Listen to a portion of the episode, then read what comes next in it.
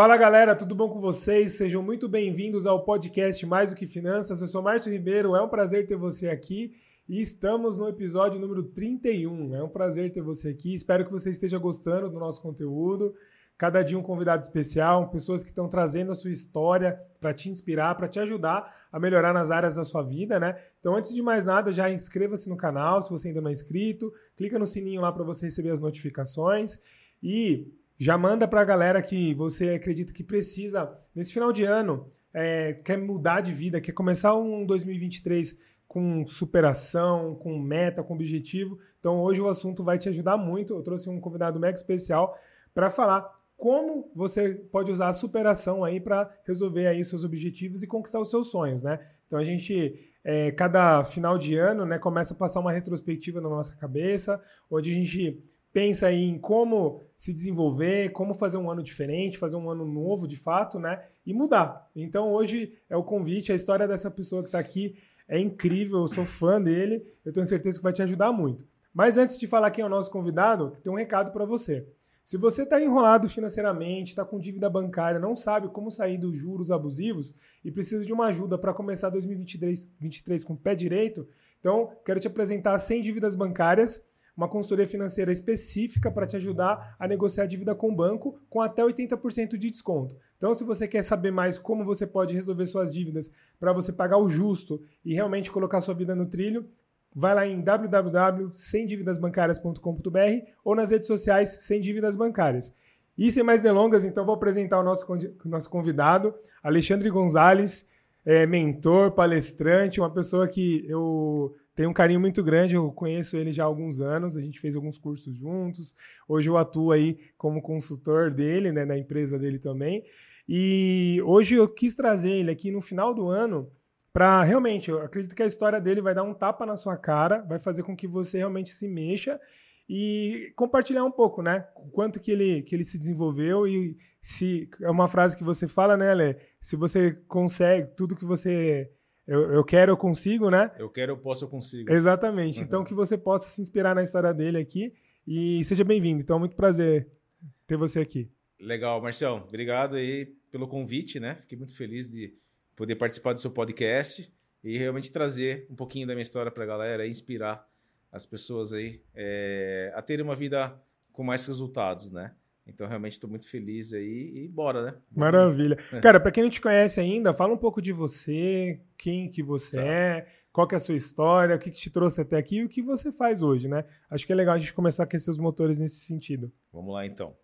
É... Meu nome é Alexandre Gonzalez, eu sou de Sorocaba, tenho 47 anos, é, trabalho hoje com desenvolvimento humano. Como você falou, sou mentor, palestrante, treinador comportamental. É, mas eu lá no passado, né, alguns anos atrás, eu acabei fazendo algumas formações na área de educação física, nutrição, acabei fazendo uma pós na USP em nutrição esportiva, mas é uma coisa que eu gosto bastante, mas sete anos para cá eu acabei achando o meu propósito realmente de vida, que é trabalhar com pessoas, desenvolver pessoas na área pessoal e na área profissional. Então, eu estou sete anos que eu trabalho com as pessoas né, nesse, nesse ponto, assim, né, de mudar a vida delas, né, como eu mudei a minha. Então, Achar um propósito foi uma coisa muito importante para mim. Mas eu, lá também no passado, né, é, eu acabei perdendo minha visão. Com 18 anos de idade, eu tive um diagnóstico chamado retinose pigmentar. Inclusive, nem foi aqui no Brasil que eu tive esse diagnóstico, foi em Boston, nos Estados Unidos. E para mim não foi fácil. Né? Eu, imagine ser com 18 anos de idade, é, saber que você vai ficar cego em questão de tempo. E, e, infelizmente, pela medicina, até hoje não tem cura a minha doença. 1 a 2% da população mundial tem essa doença. E eu fui acometido aí com 18 anos de idade. E eu já sabia que ia ficar cego, né? Já tinha uma coisa certa para acontecer comigo. E acabei entrando em depressão, né? Quando voltei para o Brasil, fiquei um ano trancado dentro da minha casa. Parei com os estudos. Então, assim, é, eu tive realmente um passado bem é, sofrido, né? Mas eu até fiquei por um tempo sendo vítima, é, achando que minha vida tinha acabado, para os meus pais também. Mas graças a Deus depois eu é, acabei virando a mesa aí, virando o jogo e fui buscar é, os meus resultados aí mesmo sem visão, né, Marcião? Então, é, só para me apresentar rapidão, é mais ou menos isso, né? Que legal, cara. E como é que foi, assim, quando você... Imagina, né? É, você adolescente ali, entrando na fase adulta, é, ter essa notícia? Como é que, na época, não sei se você, o que, que você se lembra, né? Uhum. Como é que foi para você? Que, que você sentiu? O que, que você pensou? Como é que foi isso aí, cara? Então, é...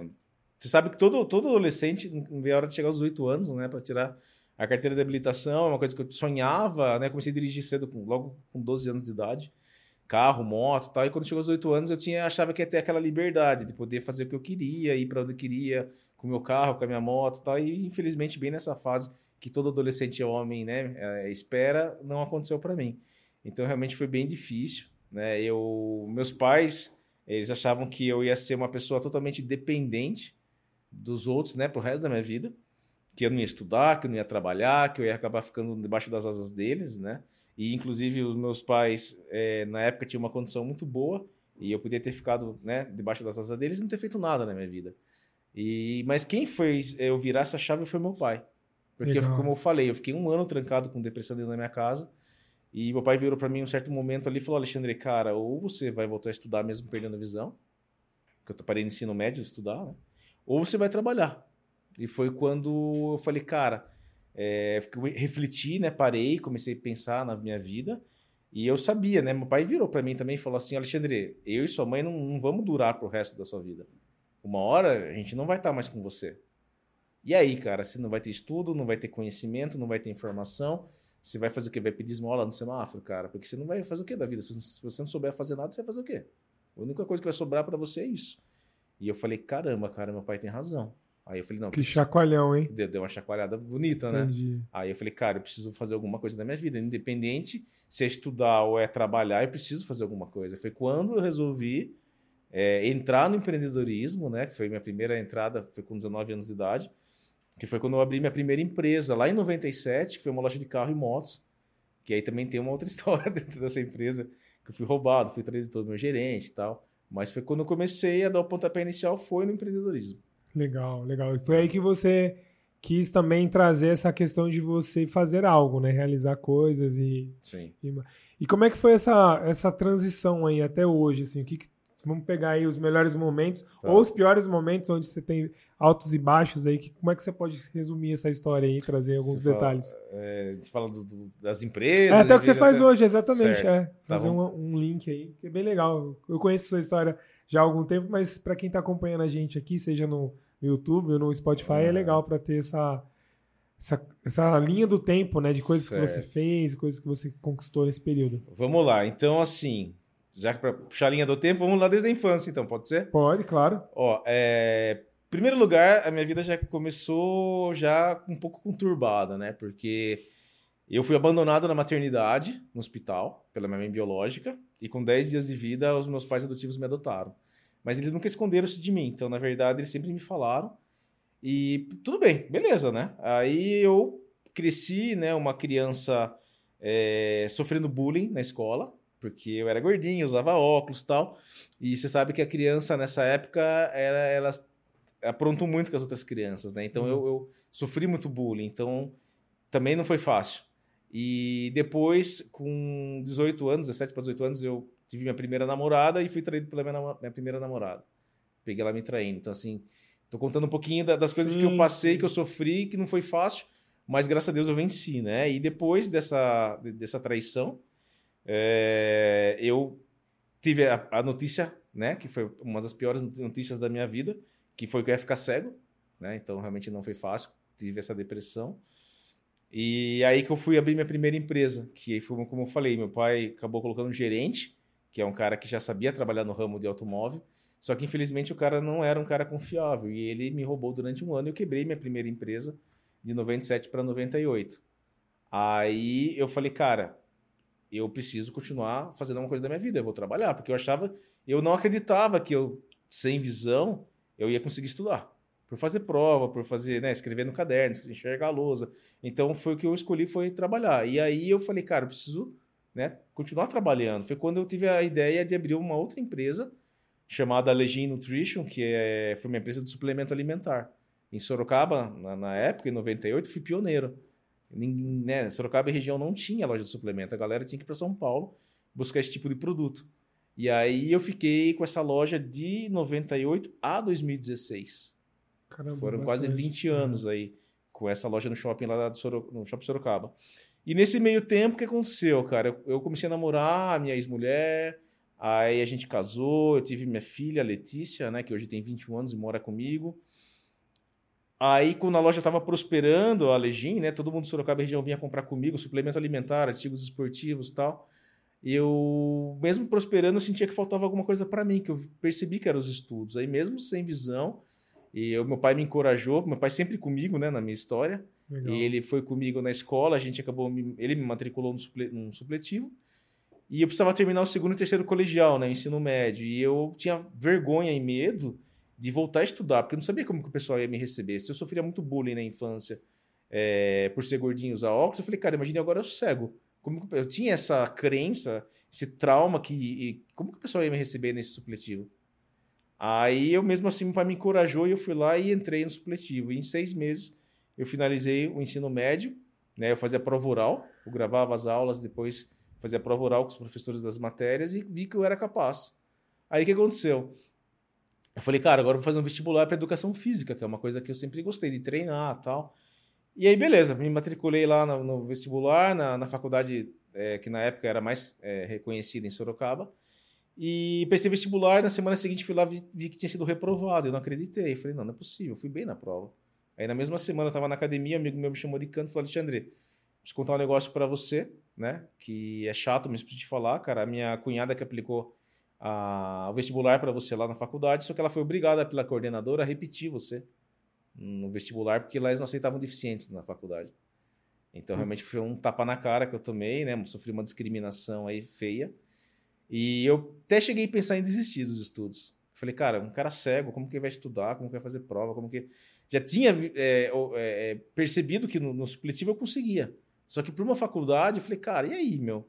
Né? E já tinha sido rejeitado na infância, abandonado pela minha biológica e tal. E nessa fase eu também me senti. Mas eu falei, cara, eu vou desistir.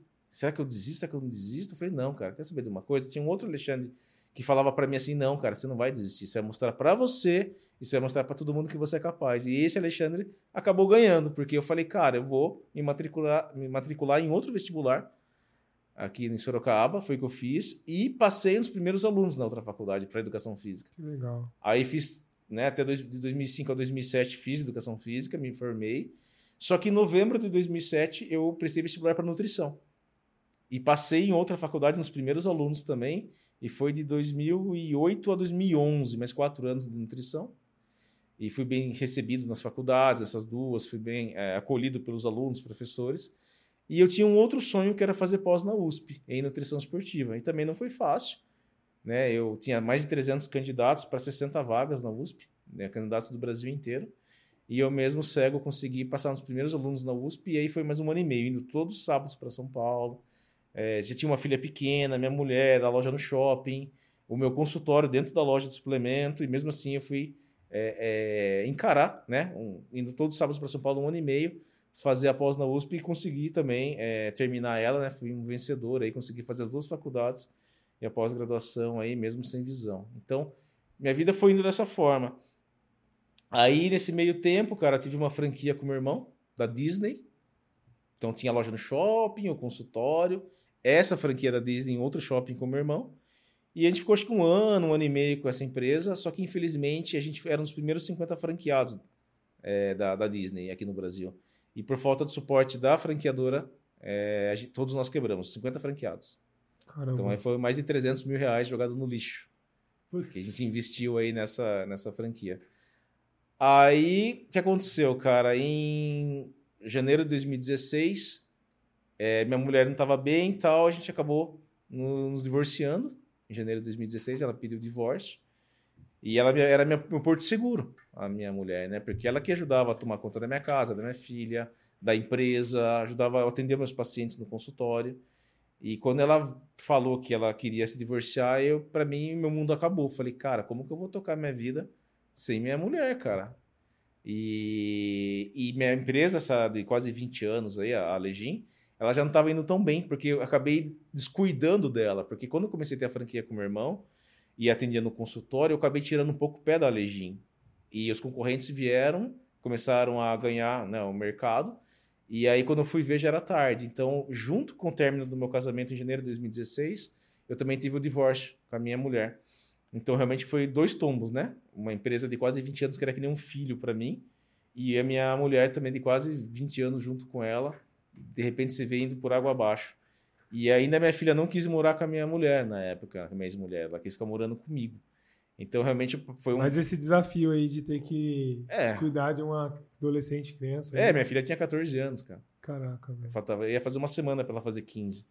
E ela começou a namorar, eu que tinha que falar, conversar com ela sobre é, gravidez, sobre né, preservativo, levar no médico, cuidar dos estudos dela. Então, eu que fiz o papel de pai e mãe nessa época com a minha filha. Não foi fácil, mas é, hoje eu tenho muito orgulho em falar que que além de tocar, né, todas as minhas coisas, eu ainda cuidava da casa e da minha filha e do meu cachorrinho, né? Então, realmente foi um desafio bem grande, mais um desafio na minha vida, né? E aí, como é que foi essa virada de chave aí, cara? Porque até agora você contou vários perrengues aí que você passou na sua jornada aí. E o que que fez você virar essa chave e começar a fazer o que você faz hoje? É, como você falou no começo ali, encontrar seu, seu propósito, né? O que que... Qual foi o, primeiro ponto aí que gerou isso? Então, é, porque aconteceu o seguinte: depois que eu quebrei essa empresa da, da, da franquia da Disney e fechei essa loja do shopping, eu abri um e-commerce. Eu, eu, levei meu consultório para uma sala comercial que eu tinha, levei o e-commerce para vender aquele estoque que sobrou da loja, tinha mais de 100 mil reais em estoque, e eu tinha que vender aquilo, então eu acabei abrindo e-commerce e quebrei esse e-commerce também. Então eu quebrei já aí, quatro empresas. E também nesse meio tempo comecei a namorar uma psicóloga e, cara, ela me traiu, me roubou, fez tudo que, que não era para fazer, ela fez comigo, cara. E daí, nesse momento, foi quando teve a minha virada de chave. Eu falei, cara, não é possível. Foi, tudo acontece comigo, cara. Quebra de empresa, traição, roubo, abandono, rejeição. Eu falei, não, não é possível, cara. Alguma coisa tá errada. É, é, é muito para uma pessoa só, né? Aí eu falei, cara, eu preciso buscar saber o que tá acontecendo comigo. Por que, né, eu, eu, eu por que eu atraio pessoas assim? Por que minhas empresas não dão certo e tal? E foi quando eu tava mal, tava tomando ansiolítico na época, né, para aguentar todos esses baques aí. Foi quando fui buscar yoga, meditação e buscar o autoconhecimento. Legal. Foi quando eu vi, cara, que eu falei, meu, eu preciso realmente me conhecer melhor, porque, né, saber quais são as minhas atitudes que me levam, meus comportamentos que me levam para esses resultados horríveis, né? E foi quando eu comecei a ler livros, né, audiobooks, é, e, e, entrar de cabeça, mergulhar no autoconhecimento. Aí fui buscar é, fazer formação de coach, fui fazer formação de treinador comportamental, é, fui fazer PNL, programação neurolinguística, e comecei realmente é, a trabalhar no, nessa área do desenvolvimento humano né, dentro de mim, comigo mesmo, e comecei a mudar os meus pensamentos, os meus comportamentos, as minhas atitudes, aqueles hábitos ruins que eu tinha, comecei a mudar por hábitos, né, para hábitos bons e comecei a trabalhar em mim. E quando eu comecei a ver que comecei, é, comecei a ter resultado, eu falei, cara, é, se eu conseguir mudar tudo dentro de mim, por que não ajudar as pessoas? E foi nesse meio tempo que o professor Luiz Marins, que ele é ícone no Brasil como palestrante, ele me chamou para uma conversa, ele é muito amigo do meu pai, e eu fui na casa dele e ele falou, cara, você tem uma história de superação maravilhosa, cara, você não pode é, ser egoísta e ficar para você a sua história, você tem que se tornar um palestrante, você tem que levar a sua história para o mundo, né? E foi quando eu comecei também a dar palestras beneficentes, palestras gratuitas. E depois que as, é, as pessoas começaram a conhecer o meu trabalho, eu, as empresas começaram a me contratar para levar, né, para motivar os colaboradores aí.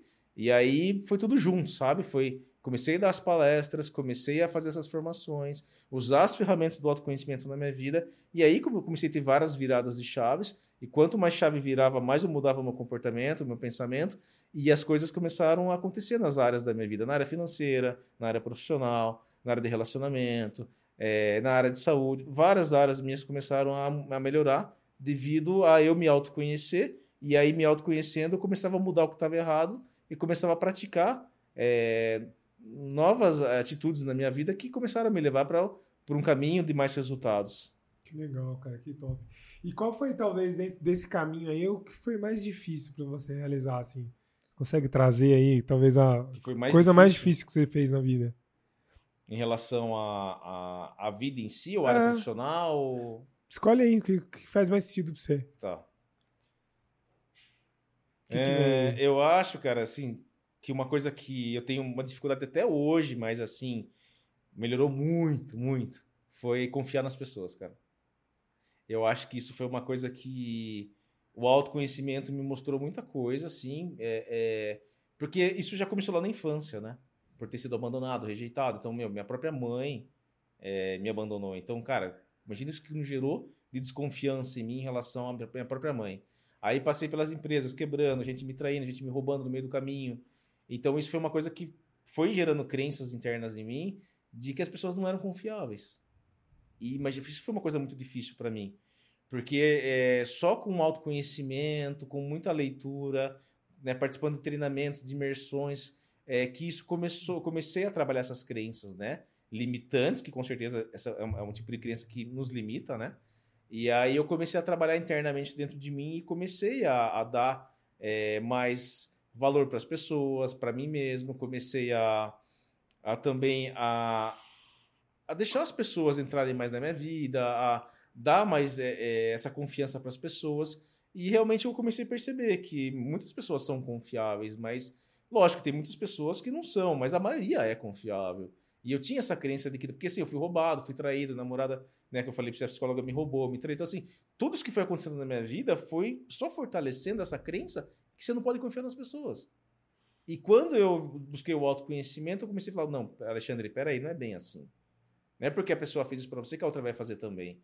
Isso foi realmente um aprendizado que eu tive, um dos aprendizados que eu tive, né? Legal, legal. Porque uma coisa também que eu percebi foi que eu reclamava muito da vida, era uma pessoa muito pessimista, é... talvez eu não, acreditava em, tanto em mim lá no passado, não confiava no meu taco, eu achava que eu era incapaz, que eu não, que eu não podia.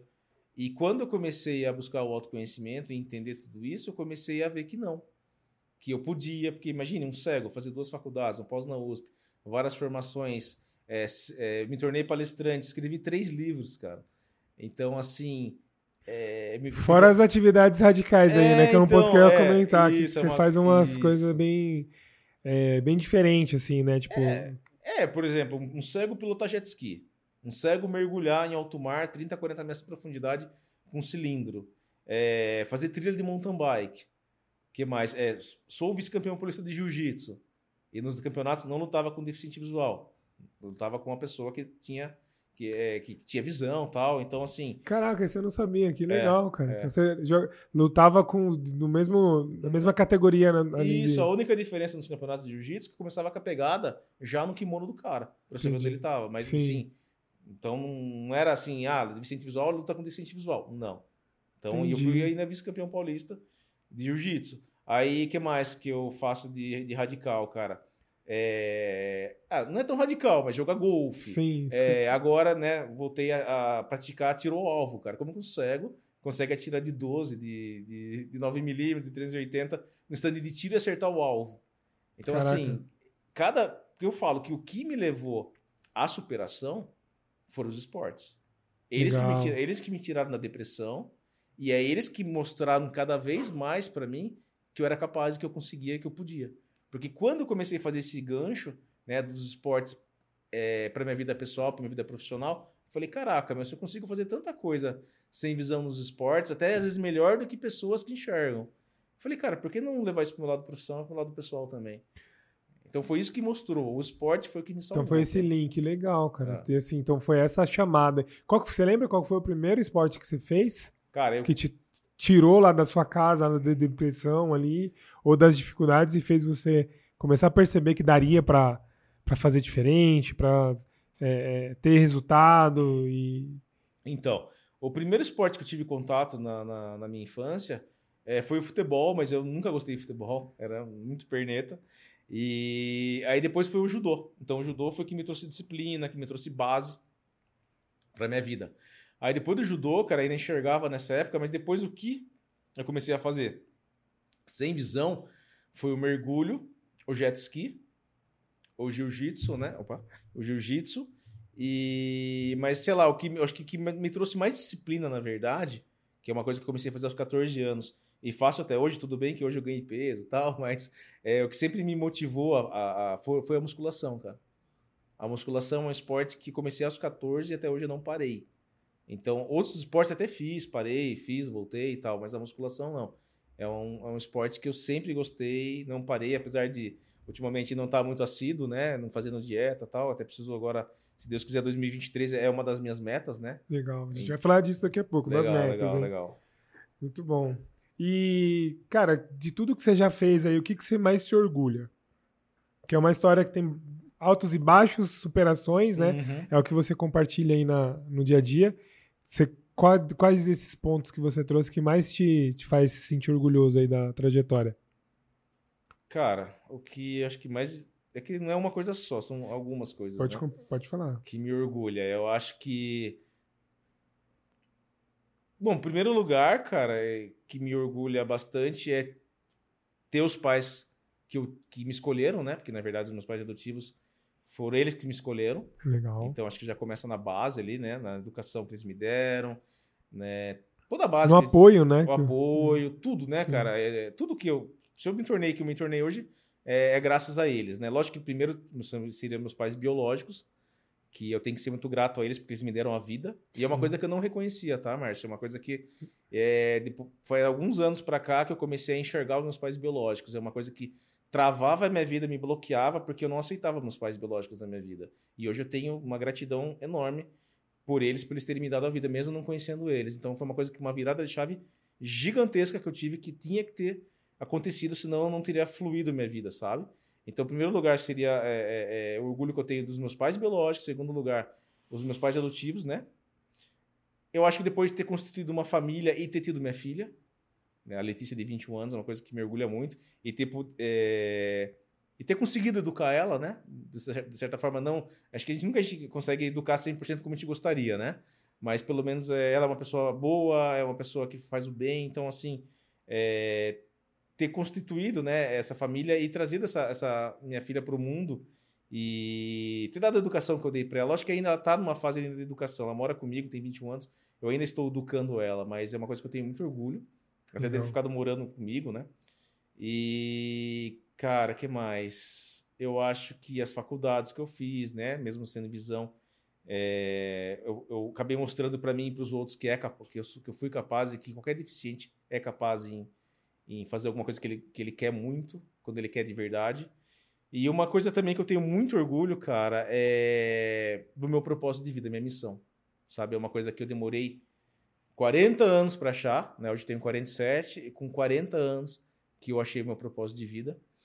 E eu sei o quanto ele é maravilhoso, o quanto ele é lindo, sabe, cara? Porque, assim, realmente não é à toa que eu passei por tudo que eu passei, não é à toa que eu fiquei cego, não é à toa, cara. Se olhar para trás, assim, é todo um, pre- aprendizado que Deus é, permitiu eu passar para fazer o que eu faço hoje. Então, não tem problema né, a gente achar o propósito de vida um pouco mais velho, igual meu- no meu caso.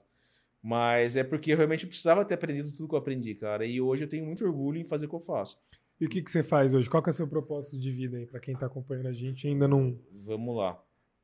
O meu propósito, minha missão de vida, cara, é pegar na mão das pessoas como mentor e mostrar para elas que elas são capazes, independente de, de qual situação elas estejam e para onde elas querem ir. Porque se um cego igual eu né, é, conseguiu tanta coisa igual eu consegui e quero cada vez né, sonhar é, é, com coisas maiores tal, e eu tenho certeza que eu vou conquistar. Se eu conseguir, qualquer pessoa consegue. Então, hoje, realmente, meu propósito é pegar na mão das pessoas e ajudar elas a enxergarem além da visão, né? Que é, que é o jargão que eu uso. Que enxergar além da visão, o que, que seria? Enxergar além dos obstáculos, enxergar além das barreiras. Porque eu falo que o pior cego não é o, cara que perdeu a visão que nem eu, com uma doença. Eu falo que o pior cego é aquele cara que enxerga, mas ele não, ele vê, né? Mas ele não enxerga, ou enxerga e não quer ver, sabe? Sim. Que é aquela pessoa que tem os olhos físicos, que é o que eu hoje não tenho, mas ele, o que, que adianta? Ele tem os olhos físicos, mas não enxerga o que ele tem que enxergar. Ele não enxerga que ele é capaz, ele, ele não enxerga além dos obstáculos. Por isso que eu falo, enxergue além da visão. Enxergue com- além, né? Enxergue com o coração. É, enxergue que você pode, que você consegue. Porque pela visão de Deus, cara, nós podemos qualquer coisa que a gente, que a gente quiser. Né? É a gente que, que se limita, sabe? Sim, Eu falo, que pi- eu falo que, que o que atrapalha a vida da gente é a limitação que a gente coloca na, na- nossa mente. Então eu falo que, que o- que o pior não é uma limitação física, igual no meu caso, um cadeirante e tal. Eu falo que, que o pior é a limitação mental. É quando a pessoa fala que ela não pode, ela não consegue, ela nem tenta. Ou ela, hoje em dia, infelizmente, as pessoas nem sonham, né? Porque elas acham que não vão conseguir porque ela vai sonhar. Então, realmente, o meu propósito é esse. É, é pegar as pessoas, mostrar que elas são capazes e falar, cara, vem aqui, vou pegar na tua mão, eu vou te dar as ferramentas que eu usei na minha vida e deu certo. E se você usar essas ferramentas, usar esse conhecimento, buscar mais informação, você também vai conseguir. Muito então, bom, cara. É e o que você está trazendo aqui é muito legal, porque assim, é, talvez um dos maiores, das maiores referências aí no autoconhecimento é o Tony Robbins, né? Sim. E, cara, tem um trecho que ele fala da, da história dele, né? Que ele só é quem ele é hoje por conta da, da vida que ele viveu, né? Então ele, ele tinha uma história muito muito complicada com a mãe dele, né? A mãe dele é, batia nele, acabava ali tendo uma dificuldade com a mãe dele. E passava fome, né? Passava, é, fazia várias coisas com ele ali, que realmente de, de assédio mesmo, assim, não é, de, de, brigas que ela bebia e tal, e batia nele. E o homem que ele é hoje, que leva multi, milhões de pessoas aí, ajuda pessoas, um monte de gente na África, treinamentos. Hoje a grande maioria dos treinadores é, comportamentais, PNL, coaching, derivam do conhecimento dele. Então, às vezes, se você não é um aluno direto dele, mas você é, teve um mentor ou um, um, um professor ali que buscou na fonte, né? Então, o impacto que ele gerou na vida das pessoas foi por conta da história dele. Então, ele reconheceu a história e foi grato por isso, porque poderia ter sido totalmente ao contrário. Se ele tivesse vivido uma vida normal, vamos dizer assim, sem essas dificuldades, talvez ele não fosse quem ele é e aí muitas pessoas não seriam impactadas, não teriam é, grandes transformações aí na vida delas. E é muito legal, cara, a gente trazer essa percepção, né? Que a nossa jornada, até coloquei hoje no, no, lá na minha rede social, no Instagram, é, sobre a jornada, né? Que é importante você reconhecer a sua jornada atual e se orgulhar do processo, né? Porque às vezes a gente fica esperando só estar no topo, né? E a gente não entende que o, o que faz a gente prosperar mesmo é passo a passo você reconhecer a jornada, você tá feliz com aquilo que você faz. Que legal, cara, se muito você, bom. Se você pegar a biografia das pessoas mais bem-sucedidas, você vai ver que todas passaram por várias quebras de empresa, por traições, por roubos, por doenças. Você vê que essas pessoas não chegaram lá à toa. Todas passaram por, por um processo bem complicado. Então eu falo que o que deixa a gente forte, o que deixa a gente resiliente, é os perrengues que a gente passa. É, é então, assim, quanto mais a pessoa é protegida, quanto mais a pessoa não tem dor na vida dela, não sofre, ela vai se tornar uma pessoa fraca e sem resultados. Então, quanto mais. Assim, lógico que a gente não gosta de sofrer, a gente não gosta é, de ficar triste, né? De as coisas darem errado na nossa vida tal. Ouvir não, né? Ouvir não, uhum. né? Mas é isso, cara, que nos torna mais forte cada vez mais. E, eu, e isso é, é eu sou prova viva disso, né? Porque quanto mais problema aconteceu na minha vida, quanto mais rasteiro eu tomei, quanto mais tapa na cara eu tomei, mais eu me tornei forte. Então hoje, para me abalar, cara, é, tem, é, tem que ser uma coisa muito, muito pesada para me abalar. E mesmo assim, cara, é difícil, porque eu passei já por tantos problemas, já tive que ser resiliente e, né, e passar pelo processo que eu passei tantas vezes, cara, que hoje eu me tornei uma pessoa tão forte, tão cascuda, cara, que, que eu tomo um tombo, levanto e vou. Tomo um tombo, levanto e vou. Eu não desisto, sabe? Eu tomei quantos não já tomei. Né? Quantas coisas que já aconteceram comigo e, cara, e eu cada. Me parece que é o seguinte: quanto mais falam não, quanto mais falam que eu não vou conseguir, é aí que eu tenho mais força, mais vontade de ir atrás e, e, realizar aquilo que eu, que eu coloco no meu caminho, sabe? Legal, essa experiência é muito boa, né, cara? Eu, eu vejo que, assim, uma das coisas que eu faço aí no dia a dia, né, que é atuar com empresas e pessoas que estão endividadas, né? E às vezes o cara fala, meu, mas como é que você. Como é que você tá falando isso pra mim? Pô, tô desesperado aqui, tá difícil e tal. É, como é que você garante que vai dar certo, né? O que, que você tá. E aí eu falo, cara, eu já passei por isso, hum. eu já passei isso com os meus clientes, então. É... E às vezes, tipo assim, o cara fala, pô, meu, tomei um bloqueio na conta aqui de 20 mil reais, meu Deus. Aí eu falo, então, eu já tive, já tive cliente que num dia perdeu 400 mil reais no bloqueio. Cliente que numa, numa operação financeira ali tomou um prejuízo de 2 milhões de reais. Como é que o cara se, se mantém firme e forte ali? Então, é, essas experiências, né, esses tombos que você tem, traz, com, traz uma bagagem, uma casca grossa aí para você poder ajudar as pessoas, né? Mostrar, ó, você vai, vai acontecer isso, vai para lá, faz isso, e você vai conseguir superar esses, essas adversidades, né? Então, é, quanto, eu concordo com você que hoje a gente vive numa geração que é, tá um pouco menos resistente nessa questão do de sofrer, vamos dizer assim, né? Então, é uma criação muito muito protetora faz com que as pessoas não, não ouçam não. É, no dia a dia ali, você vê até na questão da, da empresa mesmo, de contratar pessoas. Cara, você não pode falar nada. Hoje a rede social, tudo que você fala pode vir contra você. É, existe muito mimimi, sabe? Sim. E eu vejo que esse tipo de coisa faz com que as pessoas fiquem mais. É, como é que eu posso dizer? Vulneráveis também. É, então assim, tipo, ah, tudo machuca, é. tudo, tudo é, dói.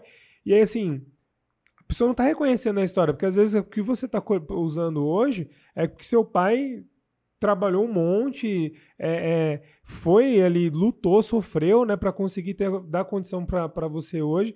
E às vezes a gente tem uma geração que não reconhece isso, né? Sim. Acha que tem que vir tudo de mão beijada, que é, primeiro minha, meus direitos, depois minhas obrigações, né? Uhum. Antigamente, se chegava para trabalhar, o cara falava assim, tá, o que eu tenho que fazer? Aí você falava, ó, você tem tudo isso para fazer. Aí o cara perguntava, mas aí quanto que eu ganho, o que que eu, que que eu, que que eu vou ter de benefício, né? Hoje, a maioria das pessoas chega assim: o que, que você tem para me dar? E aí, na hora que você fala o que, que ela tem que fazer, não, é peraí, não. Aí não, eu quero, quero moleza, né? É, hoje as pessoas escolhem para trabalhar, é. né? escolhem muito, sabe? Não que esteja errado, mas.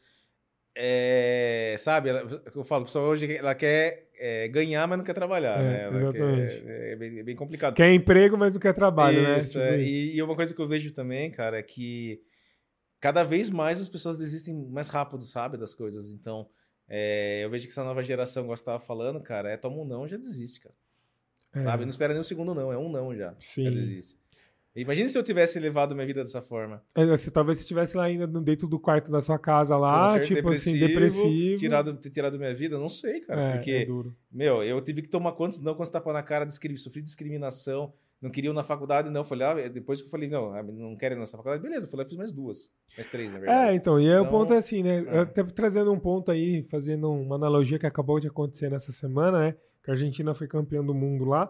E é, é um, um trabalho, falando do, do Messi especificamente, cara, a resiliência, né? Tipo assim, ele era a última Copa dele, várias, uma bateu na trave, a outra saiu lá na assim, em alguns jogos. E, e o fato de estar tá persistindo. Imagina se talvez na segunda Copa dele ou na primeira Copa ele falar, perdi, não jogo mais a seleção argentina, ele não teria levantado a taça aí no, no último final de semana, Você né? viu que legal, cara? É então... Quando o cara vai atrás, tem um objetivo, tem uma meta, e o cara, é, sabe, não desiste, cara, uma hora ele vai conseguir, sabe? É. Eu sei porque comigo foi assim várias vezes, né? Então... então, isso é muito legal, cara, porque assim, a gente é, e hoje até é muito difícil em departamentos comerciais você construir um time de vendas, porque a maioria das pessoas hoje não quer ouvir não, né? Falar, ah, o vendedor tem que ir lá ligar, bater de porta em porta ou telefonar para as pessoas, e aí o cara não quer esse tipo de, de situação porque tem esse não, né? Sim. Ah, vou sofrer um não ali. A gente eu... teve, né? É, recentemente a gente teve. Sim. Nós montamos uma equipe aí que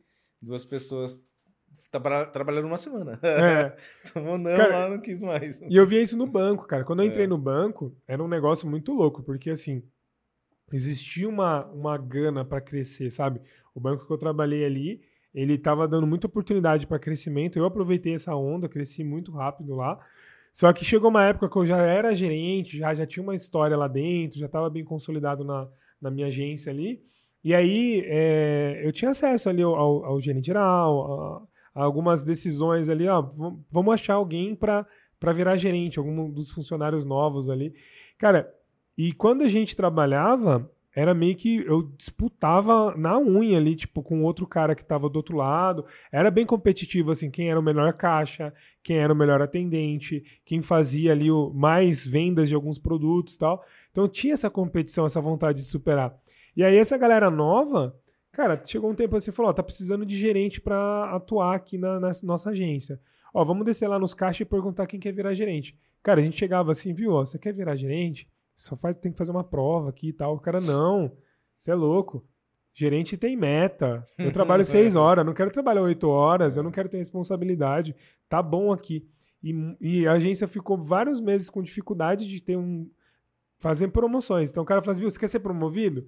Não, mas peraí, o que, que eu tenho que fazer? Ah, tem que vender. Então eu não quero, porque gerente tem meta, tem cobrança. Eu sei que os bancos têm essa questão da, da meta até exacerbada aí a maioria das vezes, mas eh, você via que as pessoas não tinham mais aquela aquela vontade assim de crescer, na, se na desenvolver, verdade, ganhar mais. É, na verdade, que eu vejo bastante no desenvolvimento humano, né? Você também é da área de desenvolvimento humano, você, você vê bastante isso também. Que é a famosa zona de conforto, comodismo, né? A galera tá ali, tá ruim ali na zona de conforto, mas ao mesmo tempo tá bom, né? Porque Sim. ele não quer se arriscar, ele não quer ter responsabilidade, ele não quer. É, é, ele quer ficar reclamando, ele quer se sentir vítima. Então, a pessoa ela não busca mais, ela não, ela, sei lá, tem medo, tem, tem preguiça.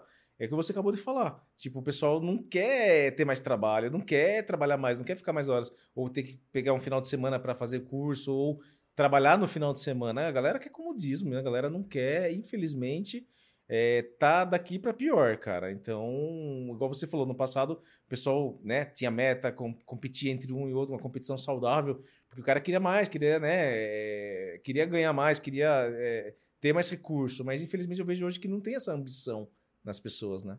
É, então assim, um ponto que, que eu vejo que faz com que isso aumente, né, é a questão do, da rede social, cara, porque a gente trabalha muito essa questão da comparação, né? Sim. Então assim, ah, beleza, um, um, jovem de 19 anos fez um lançamento lá, ganhou um milhão de reais e fala, ah, então agora só eu só vou trabalhar se for para ser um, um, cara da internet para ganhar milhões, ele ficar milionário do dia para noite.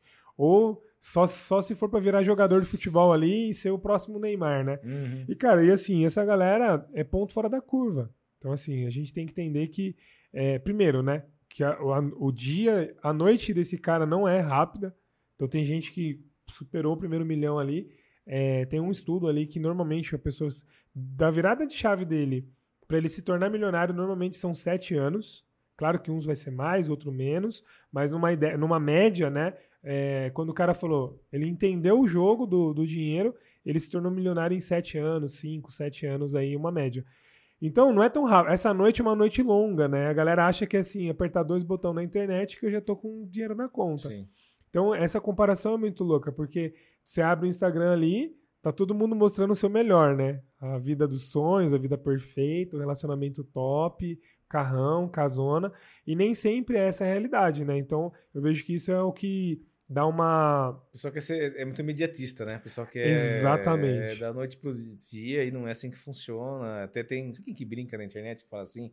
Ah, eu para ficar milionário né, é, foi, né, foi rápido, foi foi 10 anos para ficar milionário, né? Assim, é, né? então, e, e exatamente isso. E, e, a questão de, de assim, tudo é. rápido, né, cara? É. Então, antecipa. O brasileiro hoje ele sofre com isso porque ele antecipa muito, muito sonhos. Então, onde ele vai antecipar com financiamento, é, dando um passo maior que a perna, é, esperando rapidamente que as coisas aconteçam. Antigamente, para a pessoa ser bem sucedida profissionalmente, o cara tinha que estar 10 anos ali no trabalho dele, ele tinha que ter uma carreira, né? Hoje já não é mais assim. Hoje já nem é tão considerado essa questão de tempo de casa, né? É mais meritocrático. Mas eu vejo que tem uma parte da, da galera que ainda espera tudo é, imediatista, como você trouxe. É, eu acho que mais essa juventude também é. de hoje em dia, né? Também. Cara, você falou bastante da questão aí das empresas, de, do empreendedorismo, que quebrou várias vezes. Como é que como é que é essa sua visão hoje com o dinheiro, né? Então, uhum. você teve que passar por um aprendizado aí. Eu sei que a gente se conheceu por conta da, da questão financeira, uhum. mas pegando esse viés aí, cara, como é que você. Como é que era a sua vida antes? E como é que ela está hoje nessa questão hoje do, do controle financeiro? Como é que você cuida disso? O que, que você faz hoje de diferente aí para quem está acompanhando a gente ter uma, uma ideia, né? Tá, vamos lá. É, no passado, realmente era um cara que não tinha controle nenhum financeiro. Não tinha planilha, é, gastava mais do que eu, que eu recebia, é, não tinha meta para o futuro, não investia, não fazia nada disso. Né? Para mim é aquela vida louca, né? Você vive, você pega o dinheiro, gasta, pega o dinheiro, gasta, você não tá nem aí. Até meu pai falava para mim, Alexandre, né? Às vezes né, pegava 40 mil, 80 mil, lá cheguei a comprar um jet ski na época, pro, acho que na época, por 80 mil reais que meu pai falou, cara, por que você não pega esse dinheiro, né? E você pega e investe ou faz alguma coisa, vira um negócio, sei lá. E eu não, sempre queria que torrar o dinheiro, cara. É só pensava no prazer momentâneo é, em relação à grana. E eu nunca tinha nada, né? Nunca conseguia nada, porque só moía.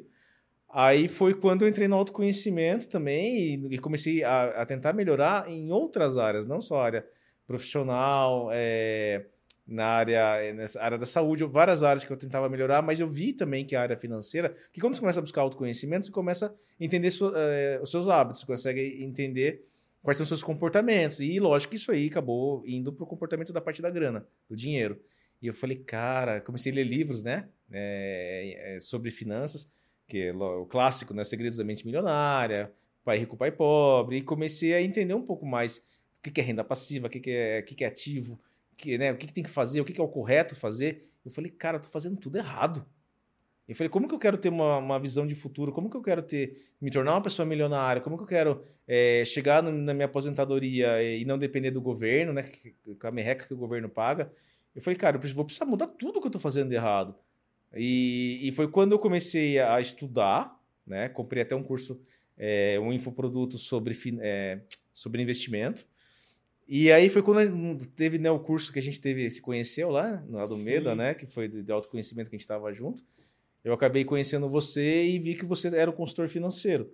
E você também trabalhava com pessoas físicas e pessoas jurídicas. Sim. Falei, cara, além de eu estar estudando tudo isso, cara, por que não ter um mentor? Né? Uma pessoa que já passou por tudo isso, sabe como faz, vai pegar na minha mão e vai encurtar aí 10, 15 anos da minha vida. E foi quando eu conheci você e contratei você para me ajudar. E você começou na minha parte pessoal, né?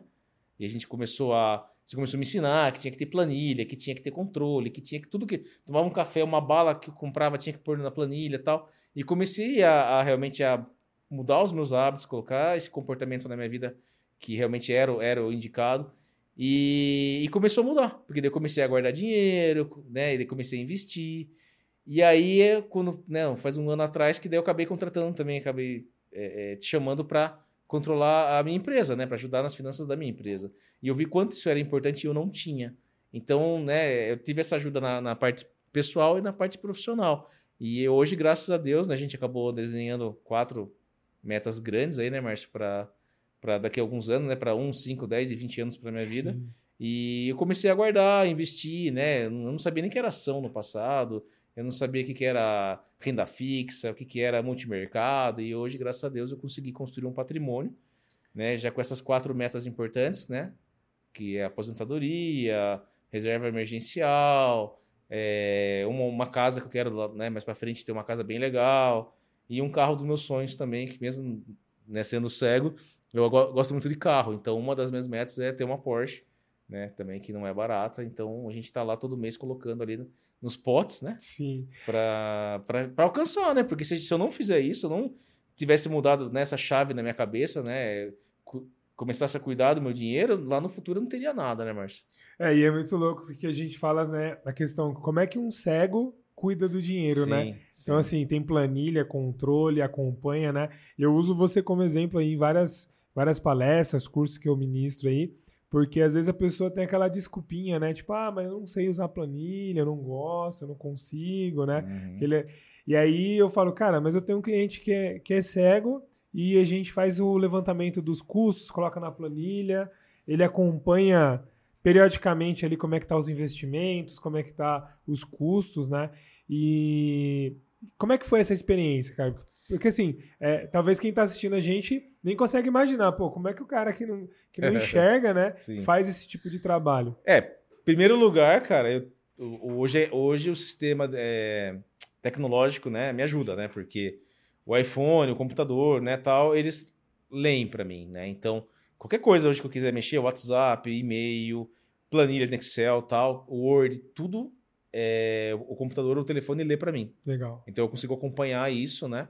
E, e daí, lógico, né? Que daí tem coisas que até conseguiria fazer sozinho, mas demoraria muito tempo para montar uma planilha, eu mesmo, até conseguiria. Mas o que, que eu, eu, eu graças a Deus, hoje tenho condições em, que eu posso fazer? Eu tenho minha secretária, né, que ajuda a montar as planilhas. Aí você também me ajudou a gente usar softwares, né? Para pessoa física, pessoa jurídica, aonde a gente preenche lá todos os gastos, né? Tudo, tudo que eu compro.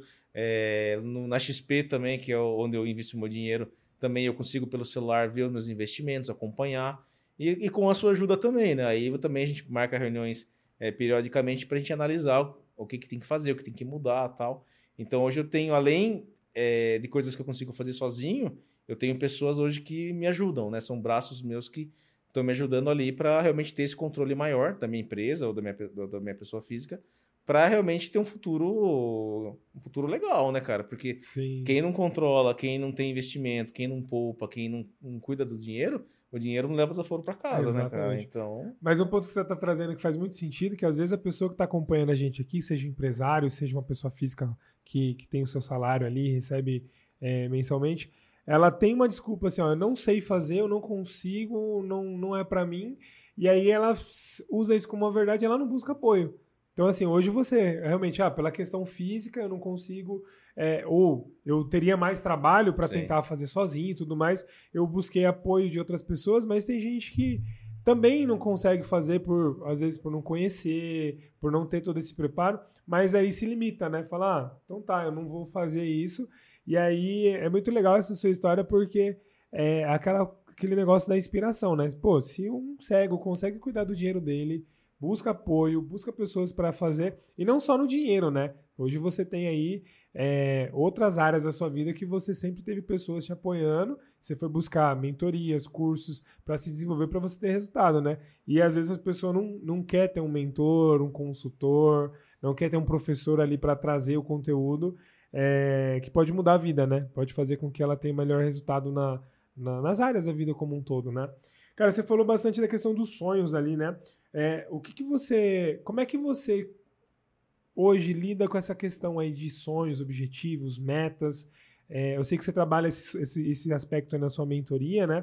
Fala um pouco da mentoria, o que você faz e como é que você aplica isso para quem quer, por exemplo, alguém que está ouvindo a gente aqui que está se sentindo paradão, na inércia, no, na zona de conforto, que não está evoluindo na vida, o tempo está passando, e assim como você precisava, precisa de um chacoalhão, né? Assim como eu também, né? É, o que, que você faz e como é que você ajuda essa pessoa a conquistar todos esses planos aí? Bom, então vamos lá. É, como eu falei para você alguns minutos atrás, que eu quebrei várias empresas, não tinha resultado é, na área profissional, na área financeira, em várias áreas, estava dando tudo errado. Aí foi quando teve essa virada de chave de buscar o autoconhecimento. Então, em primeiro lugar, cara, o que foi a base para mim foi me autoconhecer.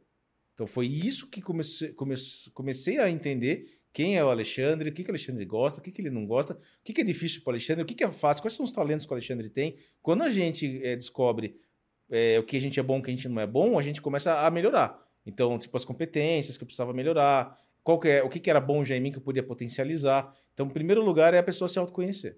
Eu acho que isso aí é, é- é libertador, sabe? Quando a pessoa se autoconhece, vai do autoconhecimento, ela se liberta.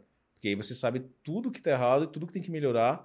E aí você recebe as chaves, né? Recebe as ferramentas para você é, botar em prática e aí sim a sua vida mudar da água para o vinho. Então isso aconteceu comigo, tá? Então por isso que eu sei que se eu conseguir mesmo sem visão, qualquer pessoa consegue. Aí o que, que eu fiz? Falei, cara, eu preciso ajudar as pessoas de alguma forma. Como que eu posso ajudar essas pessoas? Aí foi que eu comecei a dar palestras, escrevi três livros, é, aí eu montei minhas mentorias, né, que chama o Método Além da Visão, Certo. que eu já estou indo para a quinta turma, agora em janeiro. A gente vai começar a, a ter a- as inscrições para a quinta turma. E, e aí, então, acabei desenvolvendo essas mentorias em grupo, acabei desenvolvendo as mentorias individuais. É que o ticket é um pouco maior, mas também eu pego na mão da pessoal e é só eu e ela. Não que em grupo não seja boa, é maravilhosa. Eu tenho resultados é, si- significativos aí com mentorias em grupo. Mas lógico que a individual ela é muito melhor, né? E então eu acabei desenvolvendo esses métodos para ajudar as pessoas. Porque foi o que eu falei, lá no, no, no passado eu tive meus mentores, e ainda tenho, até hoje eu invisto. Pra você ter uma ideia, em sete anos aí é, de autoconhecimento, né, de participar de imersões, treinamentos, tá? eu já investi em mim mais de 200 mil reais Legal. em sete anos. Então, assim, não é um gasto. O problema é que as pessoas hoje, elas acham que, que é besteira. Ah, eu vou gastar meu dinheiro tal. Não é gastar, é investir, né? Porque se a gente não investir na gente, cara, a gente não, não desenvolve. E, e isso que aconteceu comigo, eu me desenvolvi na área pessoal, me desenvolvi na área profissional. E, e só assim, né? é, investindo em mentores, em conhecimento, que eu mudei minha vida. E é isso que hoje eu quero mostrar para as pessoas. Eu quero que elas enxerguem além da visão. Como eu falei, enxerguem além dos obstáculos, enxerguem que elas são capazes, mas desde que elas estejam abertas para isso. Legal. Então, aí eu pego na mão da pessoa com a mentoria, trago as ferramentas que eu usei na minha vida e deram certo, como já usei na vida de vários outros mentorados meus e também eles tiveram a vida transformada, mas elas pessoas têm que realmente é, dar o primeiro passo em, em, em, querer essa mudança, em querer é, mudar. Mas daí ela querendo já é um grande passo. Aí, se ela realmente quiser uma orientação minha tal, e quiser participar da minha mentoria, e quiser que eu ajude ela, com certeza. Então, hoje eu faço isso com as pessoas. Mas ela vai ter que saber que ela vai ter que, que ir atrás de conhecimento. Porque esse, tem aquela frase que o pessoal fala, né? A pessoa só não chegou ainda onde ela quer porque ela não sabe como chega. Por falta de conhecimento. Então, quando ela tem o caminho, ela tem o caminho das pedras, e ela sabe como chega até lá, até o sonho dela, é só ela pegar aquele caminho e seguir. Mas o problema é que as pessoas hoje nem, nem, nem vão atrás do caminho, né? É, e, e, é muito louco isso, porque é, exatamente o conhecimento é aquilo que talvez a nossa avó já falava isso, né? Que é o conhecimento é a única coisa que ninguém te leva, né? Ninguém te sim, rouba conhecimento, sim, né? Sim. Isso é a única coisa que quando você morrer, você leva junto com você. Uhum. O resto, dinheiro, é, coisas, Materiais, pessoas, é, é, acaba ficando no meio do caminho e acontece essa questão. Só conhecimento não. E, e, é, o que, é o que muda, né? Então, às vezes, as pessoas perguntam ah, qual é o melhor investimento que você precisa fazer, onde eu coloco 100 para virar 200, né? Tem sempre essa pergunta aí falando de dinheiro.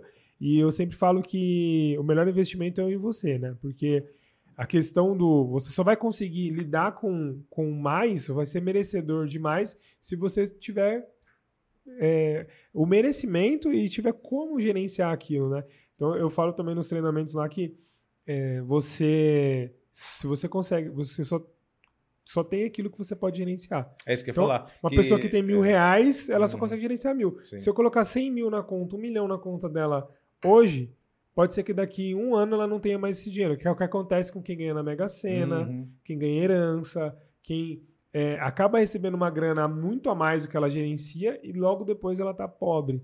É, então, Deus só dá pra gente que a gente sabe o que a gente consegue carregar, né? Exatamente. Então, então é, você vai dar um fardo maior pra pessoa, ela não vai conseguir. Então, e como que você faz pra você conseguir carregar mais fardo? Você é atrás de conhecimento. Você se fortalece, é, se aprender, prepara, né? né? Então, exemplo, é, tem muitos casos aí de ex-BBB, ou cara que ganhou lá na Fazenda e tal. Eu não acompanho muito, mas a gente Sabe, tava pegando as notícias aí, né?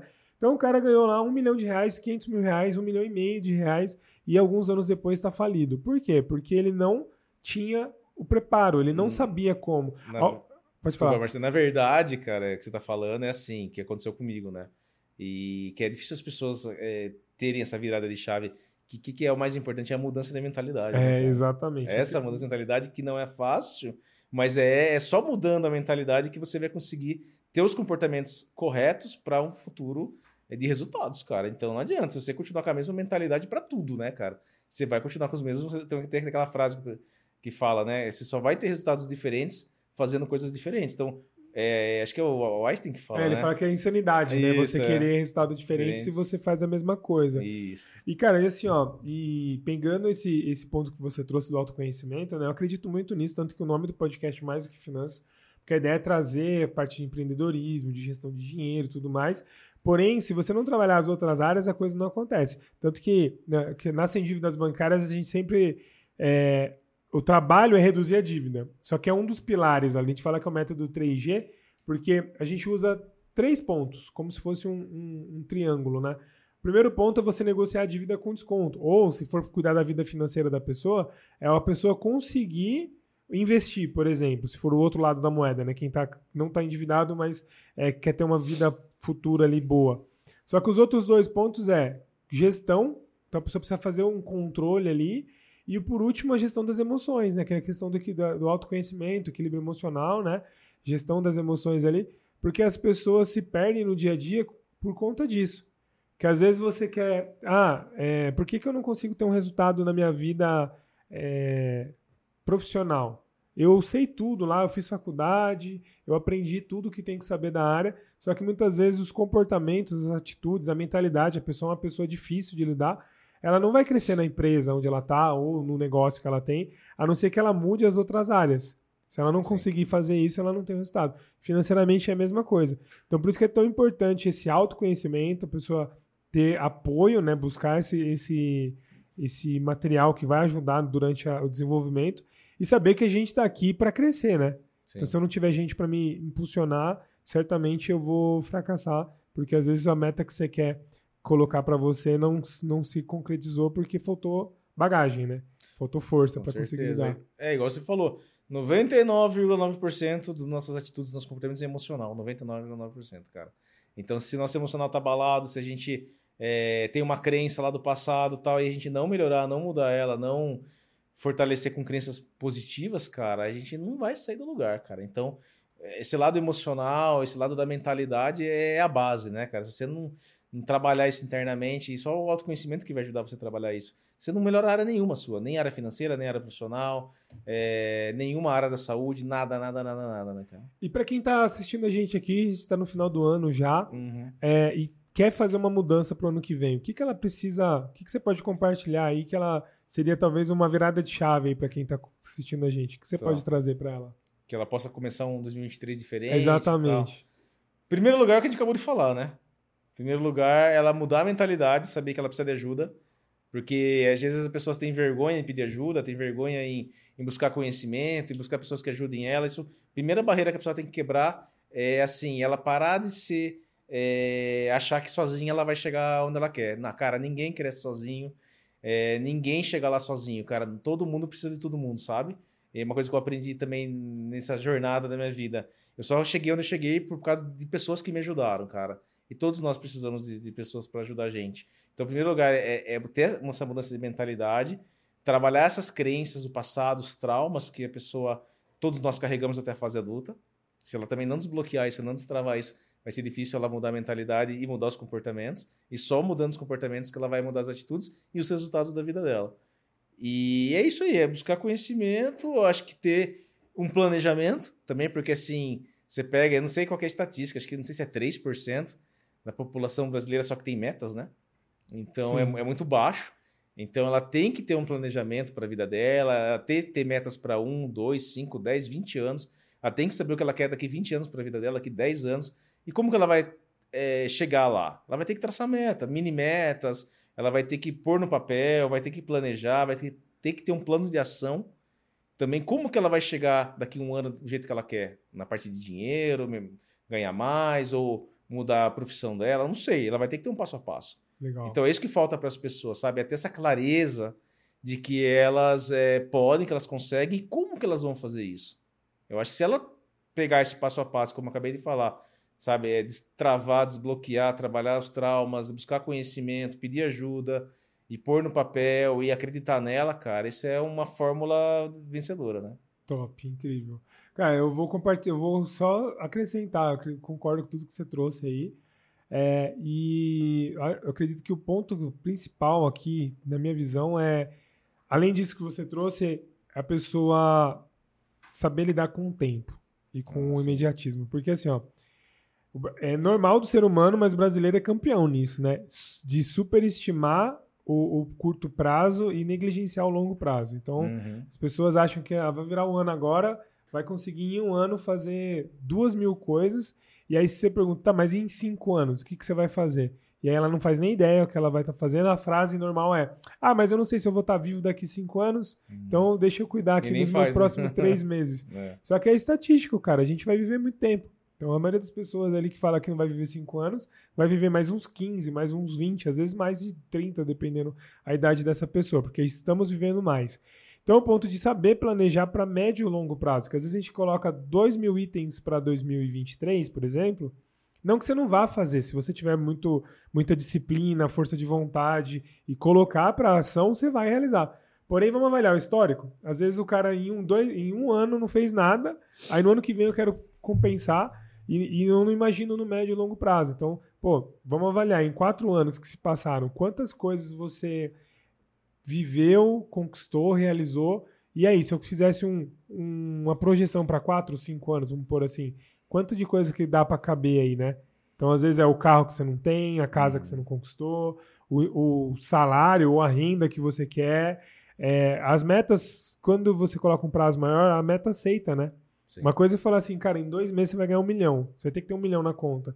Pô, tem que, tem que se rebolar muito, tem que, tem que correr muito. E frustra daí, né? É, mas às vezes, tipo assim, em cinco anos, esse número já não é tão grande assim. Uhum. É possível, é mais possível do que em dois, três meses. Não que em dois, três meses não seja possível. Dependendo do tipo de pessoa, a fase que ela tá e o caminho que ela já trilhou, pode ser que seja possível. Sim. Mas para a grande maioria esmagadora, não é possível. Uhum. Agora, se eu coloco isso para 10 anos, e as pessoas não têm essa visão, né? Pô, cara, tem gente que fala, ah, mas eu não vou investir dinheiro, não vou guardar, não vou organizar, porque demora muito. Cara, mas você vai, você quer aposentar pelo INSS? É 30 anos, 35. Trabalhando, guarda, o governo guardando para você, a gente sabe que o governo não faz, não faz bem essa parte, ele não, não gerencia, não controla. Pelo contrário, né? É só gasto e, e- e prejuízo. E eu pergunto para as pessoas também, Márcio, assim, às vezes o cara tem que ter até meta para um ano, às vezes até tem, como você falou, para dois anos. Mas para 10, para 20, meu, o que, que eu vou fazer? Tipo, o cara tá com 40 hoje. Uhum. O cara nunca imaginou, quando ele tá com 60, como que ele quer que a vida dele esteja, cara. Ele, cara, não pensa. É, e esse é o ponto, pensa, de começar a se programar, porque você, você pega é, é, países mais desenvolvidos, eles têm uma visão de mais longo prazo, Sim. né? Você pega os orientais, os europeus, o americano, ele tem essa visão. Sim. Então, assim, desde criança lá, o americano sabe que no futuro dele, falando de dinheiro, né? Ele tem que guardar a grana dele porque ele não tem o governo ali para apoiar. Ele sabe que ele tem que ter, é, ele tem que estudar, porque lá na frente ele tem que ter uma boa, um, um bom retorno financeiro através daquilo que ele entrega para os outros. Uhum. E aqui ainda tá bem, tá bem cru, vamos dizer assim, né? Ainda não tá amadurecido nesse Uhum. ponto. E que legal, cara, que a gente tem esse tipo de, de troca, né? O intuito do, do podcast é exatamente isso. Trazer pessoas como você e outras pessoas que vieram aqui com histórias reais, aquilo que aplica aquilo que, que fala, né? Uhum. Para poder mostrar para as pessoas que estão acompanhando que existe um caminho para a gente trilhar, que dá para a gente melhorar, que seja um pouquinho por, por vez, né?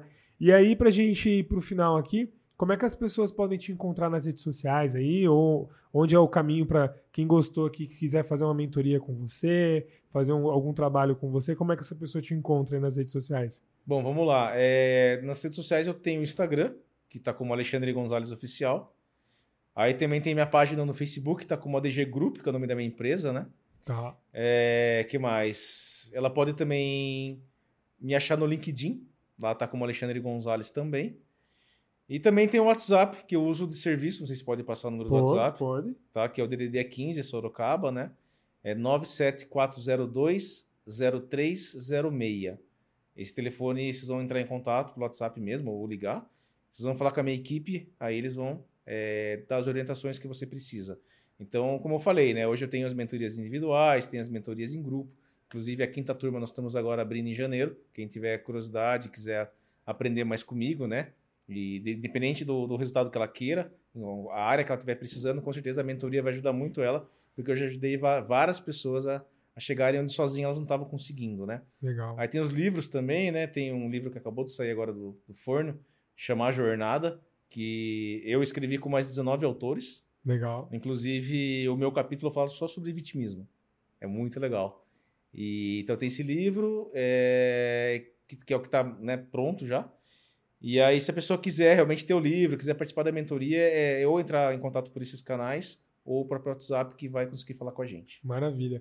E pra gente finalizar, qual que é o último recado aí, última dica, última mensagem que você deixa pra quem acompanhou a gente até agora aqui no, no episódio? Tá. O que, que você traz aí?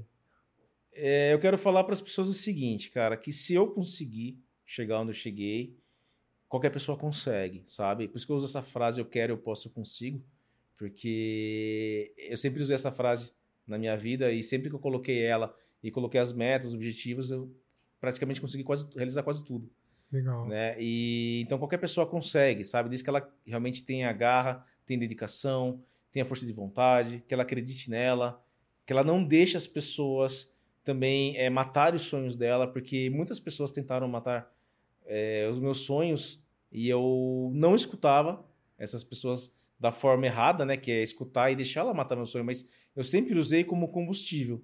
Quando as Legal. pessoas vinham para mim e falavam, olha, Alexandre, puta, é difícil, ó, você não vai conseguir, nossa, você ficou cego, você vai fazer três faculdades, não. Então, cara, eu usava isso ao contrário. Então, eu escutava de uma forma, mas eu, eu, eu usava isso como um combustível para eu mostrar para mim e para elas que não, que o que elas estavam falando, elas estavam enganadas, que eu ia conseguir chegar naquilo. Então, eu acho que se as pessoas é, usarem essas dicas que eu estou dando agora, né? É, realmente acreditar nela, pôr metas, é, fazerem que realmente elas sonham, acreditar mais nos sonhos delas, né? E não deixarem é, ninguém acabar com isso, né? Não desistirem no primeiro não, no segundo não, no terceiro não. Cara, continua. Continua. Se, se dentro de você fala que é uma coisa que você quer muito para a tua vida, tenha certeza que Deus está colocando isso no seu coração, que, que você realmente é uma coisa que é para você atrás. Então, é, é, faça o que eu fiz, não desista, que eu tenho certeza, se você seguir esse caminho, né, seguir tudo que você ouviu aqui até agora no podcast, eu tenho certeza que você vai ser uma pessoa também vencedora. Você vai chegar nos seus sonhos, você vai chegar nos seus resultados. Cara, que top, incrível. É, eu quero finalizar para quem está assistindo a gente até aqui agora, é, ou ouvindo a gente aí nas plataformas, né? Que você pode. A única vez que você vai perder algo, a gente fala muito no investimento também, né? Que quando você só tem o prejuízo quando você desiste. Ou seja, eu tô com investir um dinheiro lá, eu só vou ter prejuízo naquele investimento quando eu sacar esse investimento. Até lá ele pode oscilar para cima ou para baixo, né? Então, às vezes você olha lá o, a sua carteira lá de investimento, tá negativo mil reais. Você fala, pô, tô perdendo dinheiro, tô com prejuízo, mas o prejuízo só acontece se você saca. E fazendo uma analogia para a vida, você só vai ter o prejuízo na sua vida quando você para. Então a gente fala, né, se está cansado, descansa, não desiste, né? Uhum. Porque muitas vezes o, o, tem aquela fotinho é, em várias redes sociais aí que é o cara cavando um buraco ali, foi cavando uma mina de diamante, aí ele tá chegando na, no, no, grande, ele olha pro lado ali, o outro cara conseguiu e sacou o dinheiro ali, e aí ele desiste e volta, sendo que tava a duas marteladas ali dele, é, enxadada ali, sei lá como uhum. é que é, uhum. picaretada, ele conseguiria pegar o, o, o prêmio, né? E às vezes ele desistiu antes. Então, que você continue, então que você tenha se inspirado na história do Alexandre, que ela tenha de, de alguma forma aí contribuído para você virar o ano com uma nova perspectiva, entendendo que, como ele disse, né, se você se ele consegue, você também consegue, né? Basta você querer e agir. Não adianta, a gente falou muito aqui da questão do conhecimento, né? Não adianta você assistir esse podcast, buscar conhecimento na internet ou em livros e outras coisas e você não aplicar. Então você precisa executar e não desistir, porque a história está trazendo aí que pessoas persistentes, né, que estão ali sem, sem desistir, elas conseguem o resultado, elas conseguem aquilo que elas sempre sonharam, né? Então, que você possa nessa virada de ano pensar nisso, se programar para começar um 2023 muito melhor. E conta com a gente aqui, o, o podcast ele é para isso, para trazer essa, essas mensagens aqui de cada convidado para te ajudar. Então coloca nos comentários se, qual foi a virada de chave aqui que o Alexandre trouxe, o que você compartilha, o que você é, sabia ou não sabia e qual foi o principal ponto. E compartilha, manda para quem precisa ouvir essa mensagem, que eu tenho certeza que pode ajudar bastante aí as pessoas que você gosta, as pessoas que você ama. Beleza? Se você me encontra no Instagram, no Márcio Carribeiro, ou nas 100 dívidas bancárias, o arroba 100 dívidas bancárias, você vai encontrar ali conteúdo para organização financeira, sair das dívidas e você começar a ter uma vida melhor financeiramente falando. Te encontro no próximo episódio. Quero agradecer sua presença aqui, Ale. Obrigado pela aula aí, pela, pelo compartilhamento aí das informações. Eu que agradeço. É incrível, cara. Valeu, hein, gente? Obrigado, até mais. Te encontro no próximo episódio. Valeu, pessoal. Obrigado. Valeu, Marcio. Valeu.